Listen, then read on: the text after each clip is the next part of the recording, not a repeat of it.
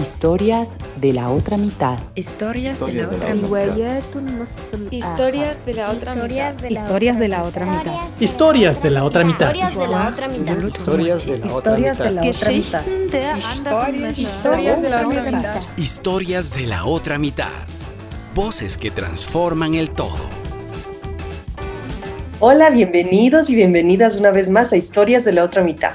Es un gusto estar otra vez junto a ustedes en un nuevo programa. Así como es un gusto también recibir sus comentarios en nuestras redes, Facebook e Instagram, donde estamos como Historias de la Otra Mitad, o a nuestro correo que es info. Hola Jime, ¿cómo estás hoy? Muy bien, gracias Cris. Hola y saludos a quienes nos permiten estar cada semana acompañándoles con nuevas historias inspiradoras. Hoy les cuento que nuestra invitada es una querida amiga, María del Carmen Gangotena. Ella es PhD en educación, cursó estos estudios en Canadá donde actualmente reside. También es magíster en ciencias de la nutrición y facilitadora de Mindful Eating.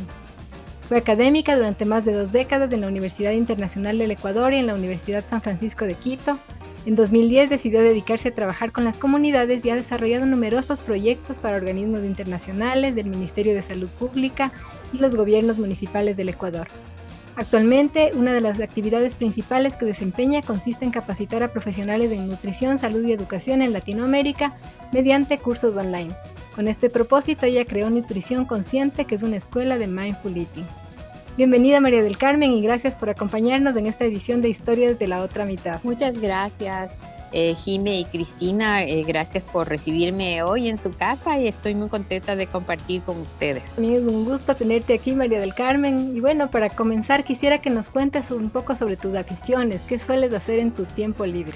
Wow, sabes qué, a mí me encanta, me encanta hacer crochet. Compro lanas y hago crochet, hago mini cosas, pero es una, una actividad que me fascina, ¿no? Y trato de, soy autodidacta, bueno, más o menos porque yo cuando era pequeña, eh, en la, yo estaba en el colegio Los Pinos y nos daban clases de manualidades y ahí aprendí y mi mamá también le encantaba hacer crochet, entonces y ahora aprendo todo lo que puedo de crochet. Me fascina eso, también me fascina eh, caminar en la naturaleza. Entonces, yo vivo ahora cerca de un parque súper bonito aquí y salgo todos los días y hago una caminata entre los árboles. Me gusta mucho eso. Y me gusta leer muchas, de muchos temas. Me encanta leer de muchos temas y sobre todo me encanta aprender cosas nuevas. Entonces, por eso a la edad que tengo sigo aprendiendo. Qué lindo eso. Nunca hay que dejar de aprender. Quería preguntarte después de escuchar sobre tus aficiones. Veo que la naturaleza tiene un, lugar importante en eso. Bueno, yo vengo de una familia de, de agricultores en la Sierra del Ecuador y toda mi toda nuestra vida estuvo ligada a las por ejemplo a la siembra a la cosecha de papas de vegetales a la producción de, de lácteos no de leche. Y entonces yo desde pequeña eh, estuve ligada a, la naturaleza a ver cómo eh, mi, papi trabajaba en, en, la propiedad que teníamos y eh, cómo trabajaban también las personas que le ayudaban cómo crecían los vegetales cómo las vacas daban leche, yo les daba de comer a los terneritos. Y siempre desde tengo uso de razón, yo tenía un perrito. Entonces, como yo era la última hija después de muchos años, mis papis siempre me, me daban un perrito para que esté conmigo y bueno, ha sido parte de mi, de mi desarrollo como persona, siempre tener un animal que cuidar y que, que estuviera conmigo siempre estuve ligada a, la alimentación saludable, viéndolo bien en retrospectiva, ¿no? Incluso yo tenía una, una nana cuando yo era chiquita, como yo era sola, y ella era una persona, era del campo, y sabía un montón de cosas de alimentos y comía súper saludable. Ella se hacía unos, unos jugos de, de montón de cosas y todo. Y ese fue como mi primer, viéndolo bien, es mi primer acercamiento a una persona que sabía de la alimentación saludable, ¿no? Que sabía para qué servían los jugos, ella mezclaba los, las alfalfas con la manzana y cosas así, ¿no? Y, y me fue inculcando, yo realmente absorbí todas esas cosas. Pero bueno, la naturaleza me centra, la naturaleza me lleva otra vez al interior, es, una, eh, es un lugar donde yo puedo reflexionar y de mis aprendizajes de todos los días y puedo renovarme, ¿no? Entonces, eh, me encanta aquí en Canadá, es un, es un país donde hay tantos lugares de naturaleza, el agua es súper limpia, el medio ambiente es limpio, tú, tú vas al parque y nadie ha tirado basura en el parque, es hermoso, hay unos árboles gigantes que deben tener muchos años. Entonces, bueno, toda mi vida siempre estoy viendo cosas de la naturaleza.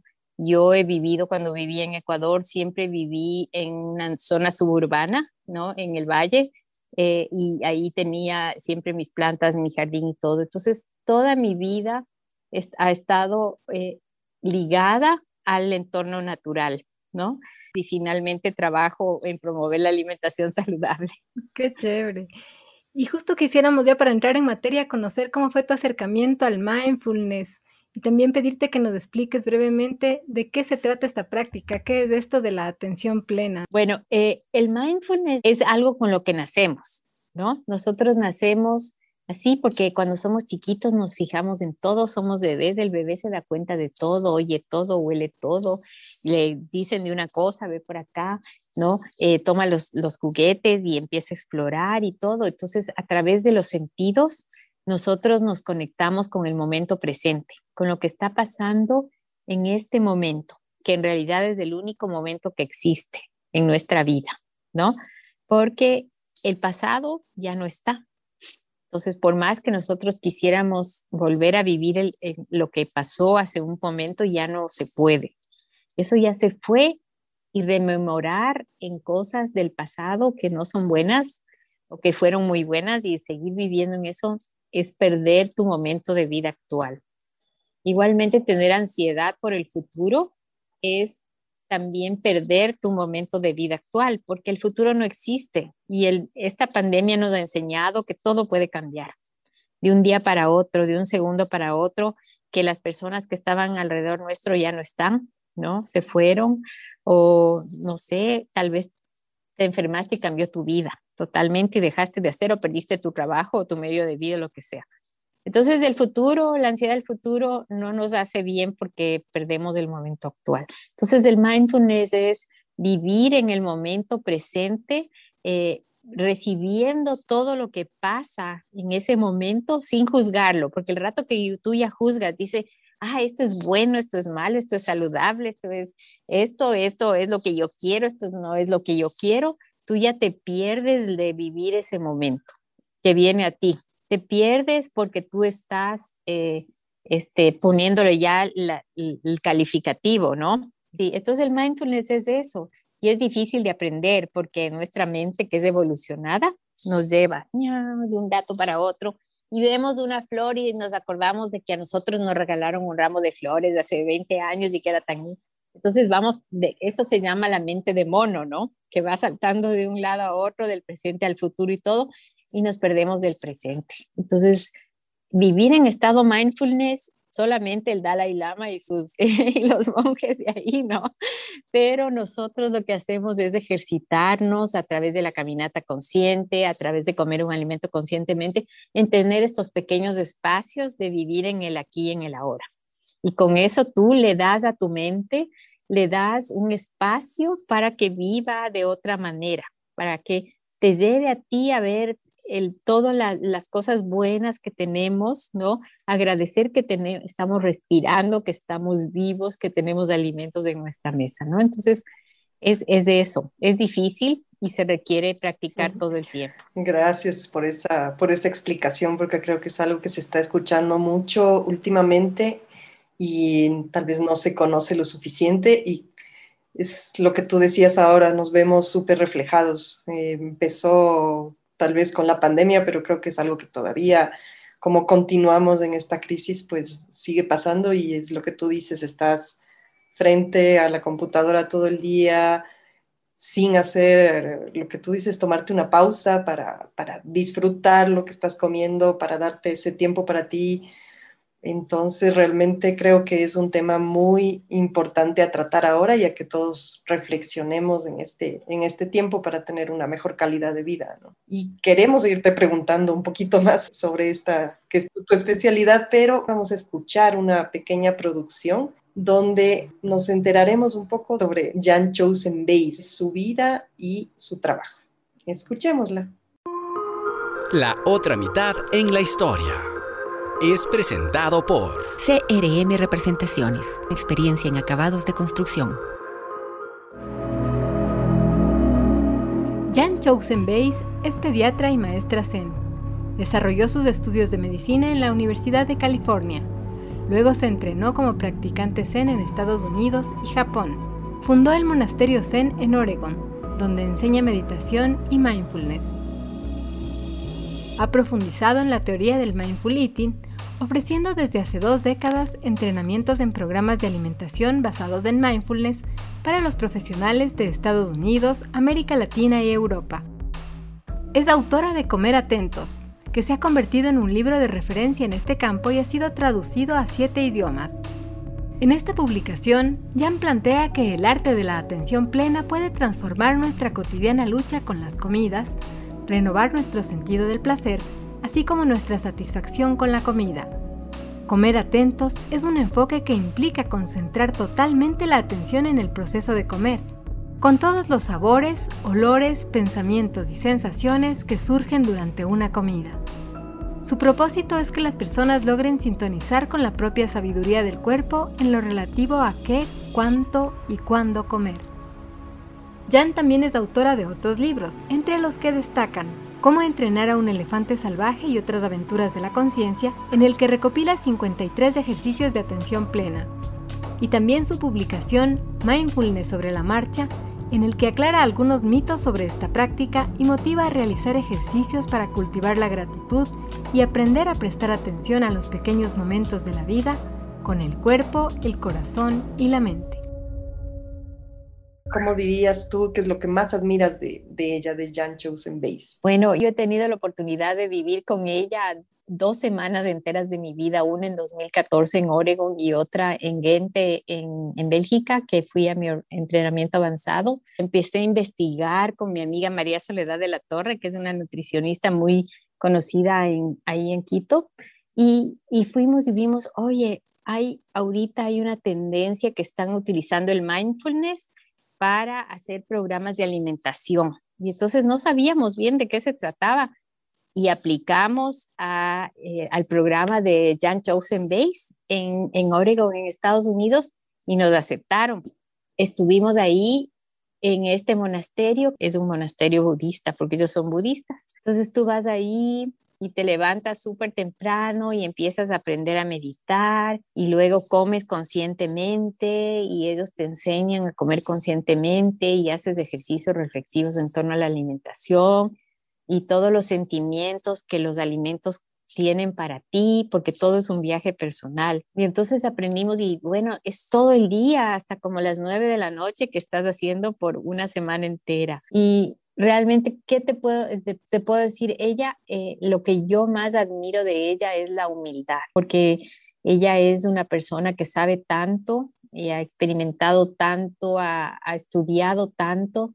Sin embargo, ella vive en un monasterio, se viste con un, con un traje de zen todos los días con el, mismo tipo de traje, come alimentos súper sencillos y tiene una práctica de meditación, yo diría, chutas, que unas 16 horas al día, pero ella es una persona tan humilde, tan generosa, todo lo que ella sabe lo comparte con las otras personas, todo, todo, es una persona increíble y lo que si ustedes le conocieran, ella tiene ojos de niña, o sea, es, unos ojos súper inocentes. Es una persona increíble. Qué suerte que hayas podido conocerla y que te haya compartido todos estos conocimientos, María del Carmen. Y para adentrarnos un poquito más en el tema de la nutrición consciente, yo quería consultarte cuáles son los beneficios de la alimentación consciente para la salud y también para la forma en que nos relacionamos con los alimentos, cómo nos convertimos en consumidores responsables, todo lo bueno que trae a nuestras vidas del hecho de comer con atención plena. Trae muchísimas cosas. Es un cambio 100% hacia el bienestar.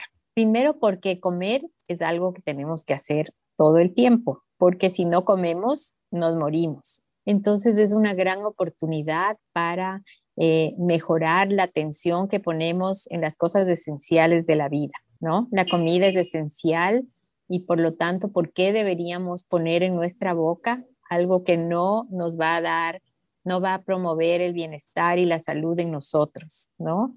¿Cómo es que a veces ponemos en nuestra boca alimentos que, que son procesados, ultraprocesados, que tienen un montón de grasas fritas y quemadas, un montón de azúcares que son procesados también, azúcares blancos y colorantes y todo eso, ¿no? Entonces, comer eh, dándote cuenta de lo que estás comiendo y cómo lo estás haciendo y con quién lo estás haciendo, es la diferencia total para tu salud. Y realmente no es algo difícil, es algo natural, es algo que está conectado con, es, con, con la naturaleza misma de nuestro cuerpo. Nuestro cuerpo siempre busca la homeostasis porque nuestro cuerpo es un sistema los sistemas siempre buscan estar en homeostasis, en la, en la perfecta armonía. El cuerpo humano hace lo mismo. Entonces el cuerpo siempre te está indicando. Otra cosa es que nosotros no queremos escucharlo. Entonces el cuerpo a veces dice, uy, hoy necesito comer, yo necesito comer algo que me dé energía, ¿no? Tal vez necesito comerme un arrocito, con, no sé, o una, una pasta, ¿no? Y nosotros no, no, porque tenemos la idea de que eso engorda o eso no es bueno o eso, entonces no, no, no, yo solo como, yo hago la dieta de, de solo proteínas, ¿no? Y entonces yo solo me como las proteínas. Entonces, pero tu cuerpo te está indicando, porque el, el, el que te, te requiera, te diga, oye, cómete pasta, es que quiere decir que estás bajo de energía. ¿no? Y entonces tú tienes que comer eso porque tu cuerpo te indica. ¿Cómo lo vas a comer? Conscientemente también disfrutando del alimento. Entonces, de esa manera vas a comer solo la cantidad que tú requieres para estar saludable, ¿no? Otras veces el, está sobre todo las mujeres cuando están eh, en, en, un ciclo del mes, eh, a veces dicen, ay, tengo unas ganas de comer unas cosas dulces, unos pasteles con un montón de, o tal vez algo con chocolate y todo, ¿no? No, no, pero si me como eso me voy a engordar. Pero resulta que hay una baja de neurotransmisores en tu cuerpo. Y entonces tú, eh, eh, tu cuerpo te está diciendo, oye, necesito eso porque necesito que tú estés bien, porque si no te vas a sentir mal, te vas a poner triste o tal vez vas a estar ansioso, ¿no? Entonces, todo ese control que le ponemos a lo que nuestro cuerpo nos indica eh, a través del mindful eating, empezamos a, dejarlo, a soltar y a saber que sí, o sea, tenemos que escuchar y todo eso que nuestro cuerpo, es información que nos, nos dice, nos va a llevar a escoger los alimentos que realmente necesitamos en ese momento. A veces la gente que va al nutricionista le dice, no, pero usted tiene que comer cinco veces al día, pero al menos que tú tengas algún, algún síndrome relacionado con, con la glucosa, tú realmente tienes que escuchar a tu cuerpo. Y si tu cuerpo dice, no, yo quiero que hoy solamente comas unas dos veces al día y el resto de tiempo hidrátate bastante, es porque tu cuerpo necesita eso, ¿no? Y otras veces eh, te está pidiendo que, por ejemplo, cuando vas, hay gente que trota, corre, después de eso tiene una baja de energía que necesita consumir alimentos que tengan carbohidratos, pero no porque eso no, no cree que sea lo que necesita, pero tiene que escucharle a su cuerpo, tiene que escuchar lo que el cuerpo necesita, ¿no? Entonces, mindful eating lo que te hace es mejorar esa conexión que tú tienes con tu cuerpo. Al tú mejorar esa conexión, tú le estás dando al sistema que busca la homeostasis, le estás dando lo que necesita. Entonces vas a buscar la homeostasis. La homeostasis es la salud, ¿no? Claro, la armonía. Eh, la armonía. Entonces, vas a mejorar tu salud de manera integral, porque como te digo, comer es básico para vivir. Y si tú comes bien, si tú comes conscientemente, tú vas a vivir mejor. Entonces, es eso, es, es tener esta oportunidad de, a través de algo que tenemos que hacer todos los días, ¿no? Que es comer, eh, mejorar nuestra salud. Y, la relación de, esto de la nutrición consciente con el consumo responsable, ¿cómo lo resumirías? Justamente esa es una cosa que es tan importante hoy, ¿no? Eh, se sabe que millones de toneladas de alimentos se desperdician todos los días y eso está contaminando grandemente el ambiente, ¿no? Entonces hay una campaña muy grande de la FAO en la cual eh, te invita a que tú compres los alimentos que necesitas, que prepares los alimentos, la cantidad de alimentos que necesitas y que consumas todo lo que, todo lo que hayas preparado, lo consumas. Eh, y si te sobra algo, guardes y le hagas otra preparación. ¿No? Entonces, de esta manera, y que compres lo más natural y a tus productores locales. eso, claro. Aquí yo vivo en Canadá y es loco, aquí hay peras de Sudáfrica, hay mandarinas de Marruecos y todo eso. Claro que aquí no se producen todos esos alimentos, ¿no? Entonces, ese tipo de comportamientos de, de, buscar alimentos que son fuera de nuestra realidad y todo, eso también es un tipo de consumo poco consciente porque promovemos, esos alimentos vienen a veces de empacados, viajan un montón, entonces el combustible que tal vez vienen por barco, por avión, no sé, todo eso este, hace que la huella de carbono de ese alimento se aumente un montón. ¿ya? Igualmente, nosotros no necesitamos consumir un montón de carnes todos los días, ni siquiera los niños. Deberemos combinar adecuadamente los alimentos para conseguir las proteínas en otros alimentos de origen vegetal. Entonces, dejar de comer carne ciertos días de la semana también es una parte de la nutrición consciente. Disminuir el consumo de, de, carne roja, porque la carne roja, debido a que los animales pastan en extensiones grandes y emiten gases ¿no? en la atmósfera, también tiene una huella de, carbono muy alta y no realmente no necesitamos comer carne roja todo el tiempo. Eh, sí, consumo otros alimentos que son que me dan proteínas, por ejemplo, las nueces y semillas. Eh, las semillas son excelentes combinadas con otros alimentos. Hemos aumentado el consumo de frutas y vegetales. ¿Y cuál ha sido la estrategia para eso? Es en cada comida, en cada preparación que tú hagas, le aumentas vegetales y frutas siempre. Entonces, esa es parte de, de, nutrirnos conscientemente y también ser conscientes de todo el trabajo que lleva el alimento que estamos consumiendo, ¿no? Que nosotros nos consumimos en un segundo. Exacto. Y en cambio hay un agricultor que a veces, por ejemplo, la gente que siembra papas, cuando va a haber helada, no duermen porque hacen fogatitas en todo el cultivo de papas para que no se le mueran las papas congeladas en la noche y cosas así, ¿se imaginan? Y a veces las papas cuestan nada porque baja el precio totalmente y los agricultores pierden eso la mayoría son cultivos de agricultura familiar en nuestra sociedad latinoamericana. Entonces, todas esas cosas que no pensamos son partes de, una nutrición consciente y sostenible. Así es. Y hablando de esta buena alimentación, María del Carmen, yo quería ir un poco hacia el origen de este tema. Justo agosto del mes de la lactancia materna y se sabe que la leche materna es considerada el mejor alimento. Este, la leche materna es alimento primordial es el único alimento que fue hecho para los seres humanos, ¿no? Entonces, es perfecto. Y lo lindo de esto es que cuando la madre eh, tiene a su niño, eh, su pecho eh, le produce un alimento que es muy nutritivo, que se llama el calostro, que es la, la primera producción que tiene la madre y es lo perfecto para que ese ser que está recuperándose, porque el nacimiento es un, un, tiempo traumante, ¿no? traumante porque te está, imagínate que tú estás ahí ah, en tu piscinita calientito a 37 grados y todo y en eso empieza el, trabajo de parto y empieza el movimiento y se rompe el agua calientita y tienes que nacer a un lugar que aunque esté a 26 grados es mucho menos que los 37 que tú estabas y tus ojos no están preparados para ver la luz porque tú no veías la luz así tan, tan directo, ¿no? Pero entonces todo eso es un gasto energético y, y también es un desgaste emocional para el niño.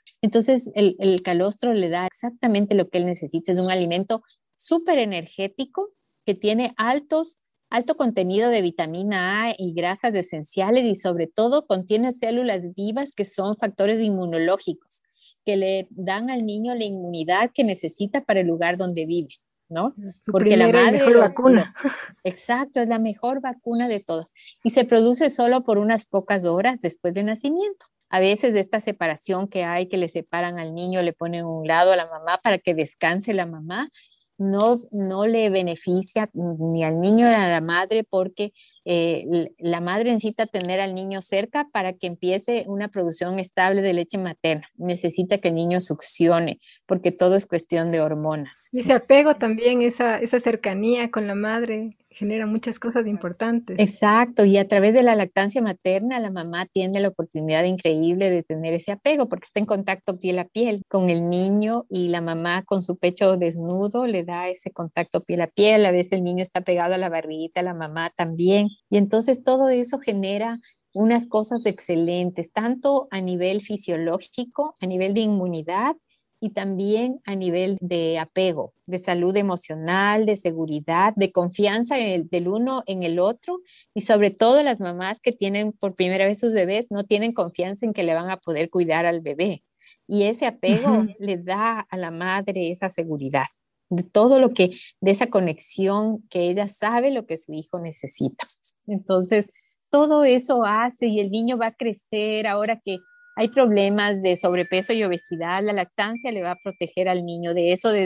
Eh, también hay muchas enfermedades crónicas, la lactancia materna le protege de eso también. Entonces, todo esto es, es, el mejor regalo que la mamá le puede dar a su hijo. Y si tiene que salir a trabajar, se puede extraer la leche y puede dejar para que le den de, comer a su hijo su leche materna, es lo mejor. Se calcula que más o menos entre los 6 y 12 meses, la cantidad que gastas en fórmula puede llegar hasta los 900 dólares. Entonces, imagínate la cantidad de dinero que estás gastando y además no le estás dando al niño la calidad de alimento que es la leche materna. Es, es muy importante. Todos debemos apoyar a las madres que quieren dar de lactar a su hijo. Y no tan relacionado con eso, pero en cuanto a lo que es la nutrición en los niños, hemos sabido que actualmente nuestro país presenta índices alarmantes en desnutrición crónica infantil. ¿Tú qué crees que se podría hacer frente a esta problemática? Mira, la desnutrición es un problema que tiene muchas entradas, es decir, Muchas cosas causan la desnutrición crónica infantil. Hay que trabajar en todos esos ámbitos. Sobre todo hay que luchar contra la pobreza, porque ese es uno de los problemas mayores que inciden en la desnutrición crónica infantil. Hay que dar las condiciones sanitarias a toda la población, o sea, toda la población tiene que tener acceso a agua segura y a poder eh, tener servicios sanitarios, ¿no? De alcantarillado, de las excretas, eh, y tiene que tener alimentos suficientes, porque si no hay alimentos suficientes, va a seguir el problema.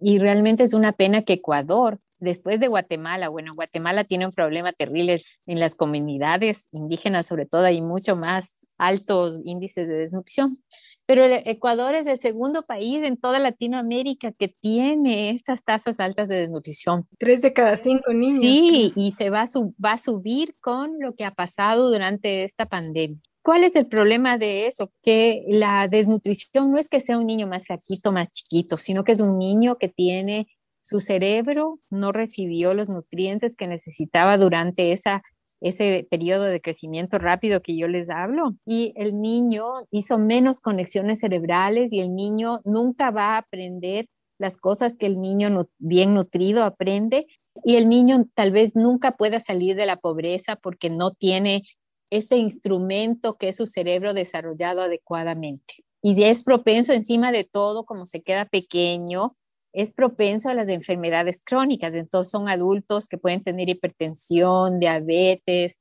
síndrome metabólico, ¿no? En el futuro. Entonces e, es un problema muy serio para el desarrollo, es, va contra el derecho humano, los derechos humanos a tener salud, porque nuestra constitución dice que todos tenemos garantizada la salud. Si es que el niño no, se, no pudo superar la desnutrición crónica infantil hasta los dos años de edad, ya el niño va a tener secuelas, porque ya de los 3 a los 5 años ya hay tratar ya la desnutrición, pero recuperar lo que perdió ya no va a poder. ¿Y cuál es el problema? Que a los seis meses se le introduce alimentos al niño porque ya tiene que comer otras cosas y muchas veces eso las familias no tienen los alimentos para darles, no tienen los alimentos nutritivos o realmente no saben porque perdieron esa sabiduría que tenían las personas acerca de los alimentos y les dan alimentos que no son adecuados y los niños se desnutren a esa edad, les da anemia les quitan la leche materna y les empiezan a dar otras cosas y no les dan suficientes alimentos y entonces de ese periodo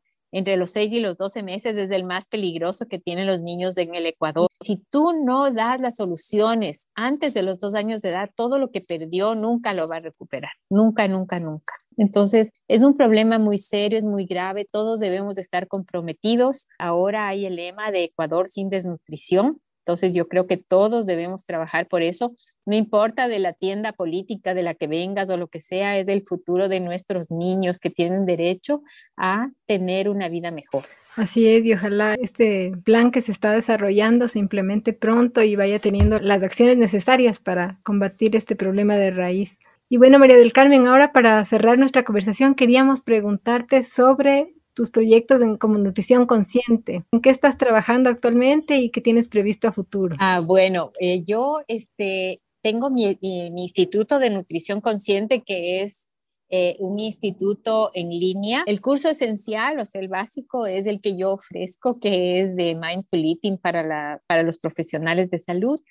Eh, ahora le, le introduje un tema que es esencial, que es la bondad hacia el cuerpo. ¿No?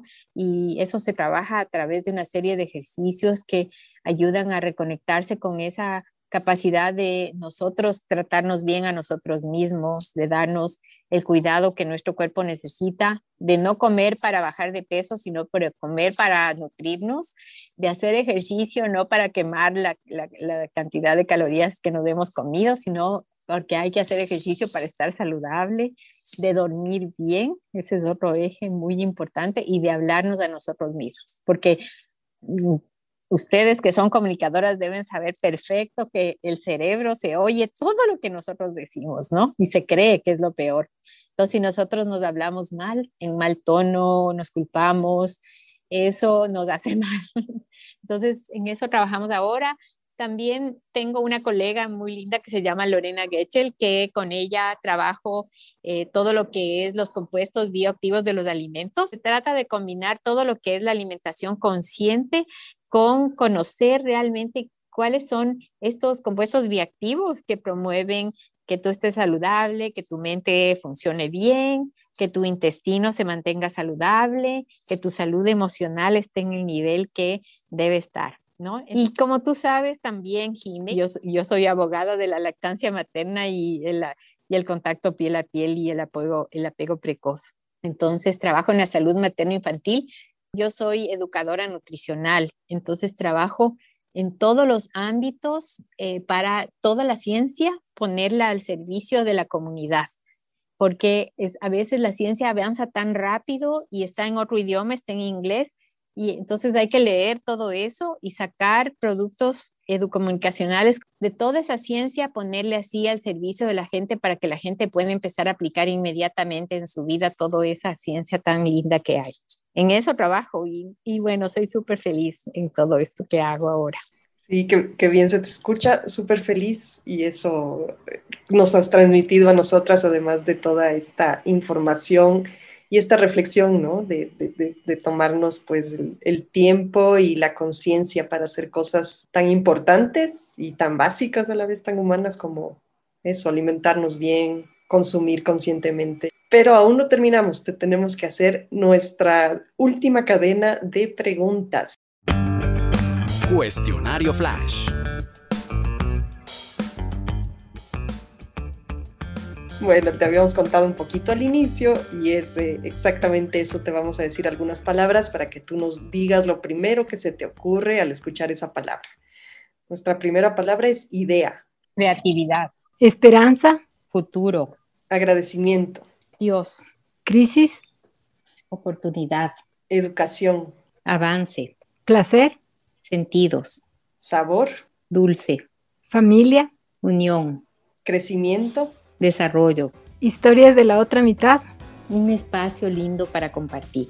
Muchísimas gracias, realmente ha sido lindo compartir contigo el día de hoy. Te agradezco por tus palabras, por reconectarnos sobre todo con nuestro cuerpo, con nuestra alimentación, con el autocuidado y sobre todo con esa capacidad de disfrutar nuestro presente. Un millón de gracias por habernos acompañado hoy. Gracias eh, Cristina y Jimena por, por su tiempo. Estoy muy contenta de haberlo compartido con ustedes. Muchas gracias en realidad por toda esta, esta gran eh, información, clase que hemos tenido en este, en este podcast. Les esperamos nuevamente la próxima semana con una nueva historia de la otra mitad. Historias de la otra mitad. Voces que transforman el todo. Historias de la otra mitad. Historias de la otra mitad. Historias de la otra mitad. Historias de la otra mitad. Historias de la otra mitad. Historias de la otra mitad. Historias de la otra mitad agradece el apoyo de CRM Representaciones.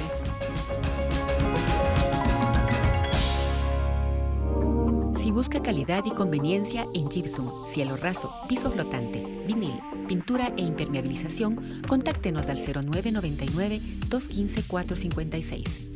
CRM Representaciones, venta e instalación con experiencia en acabados de construcción.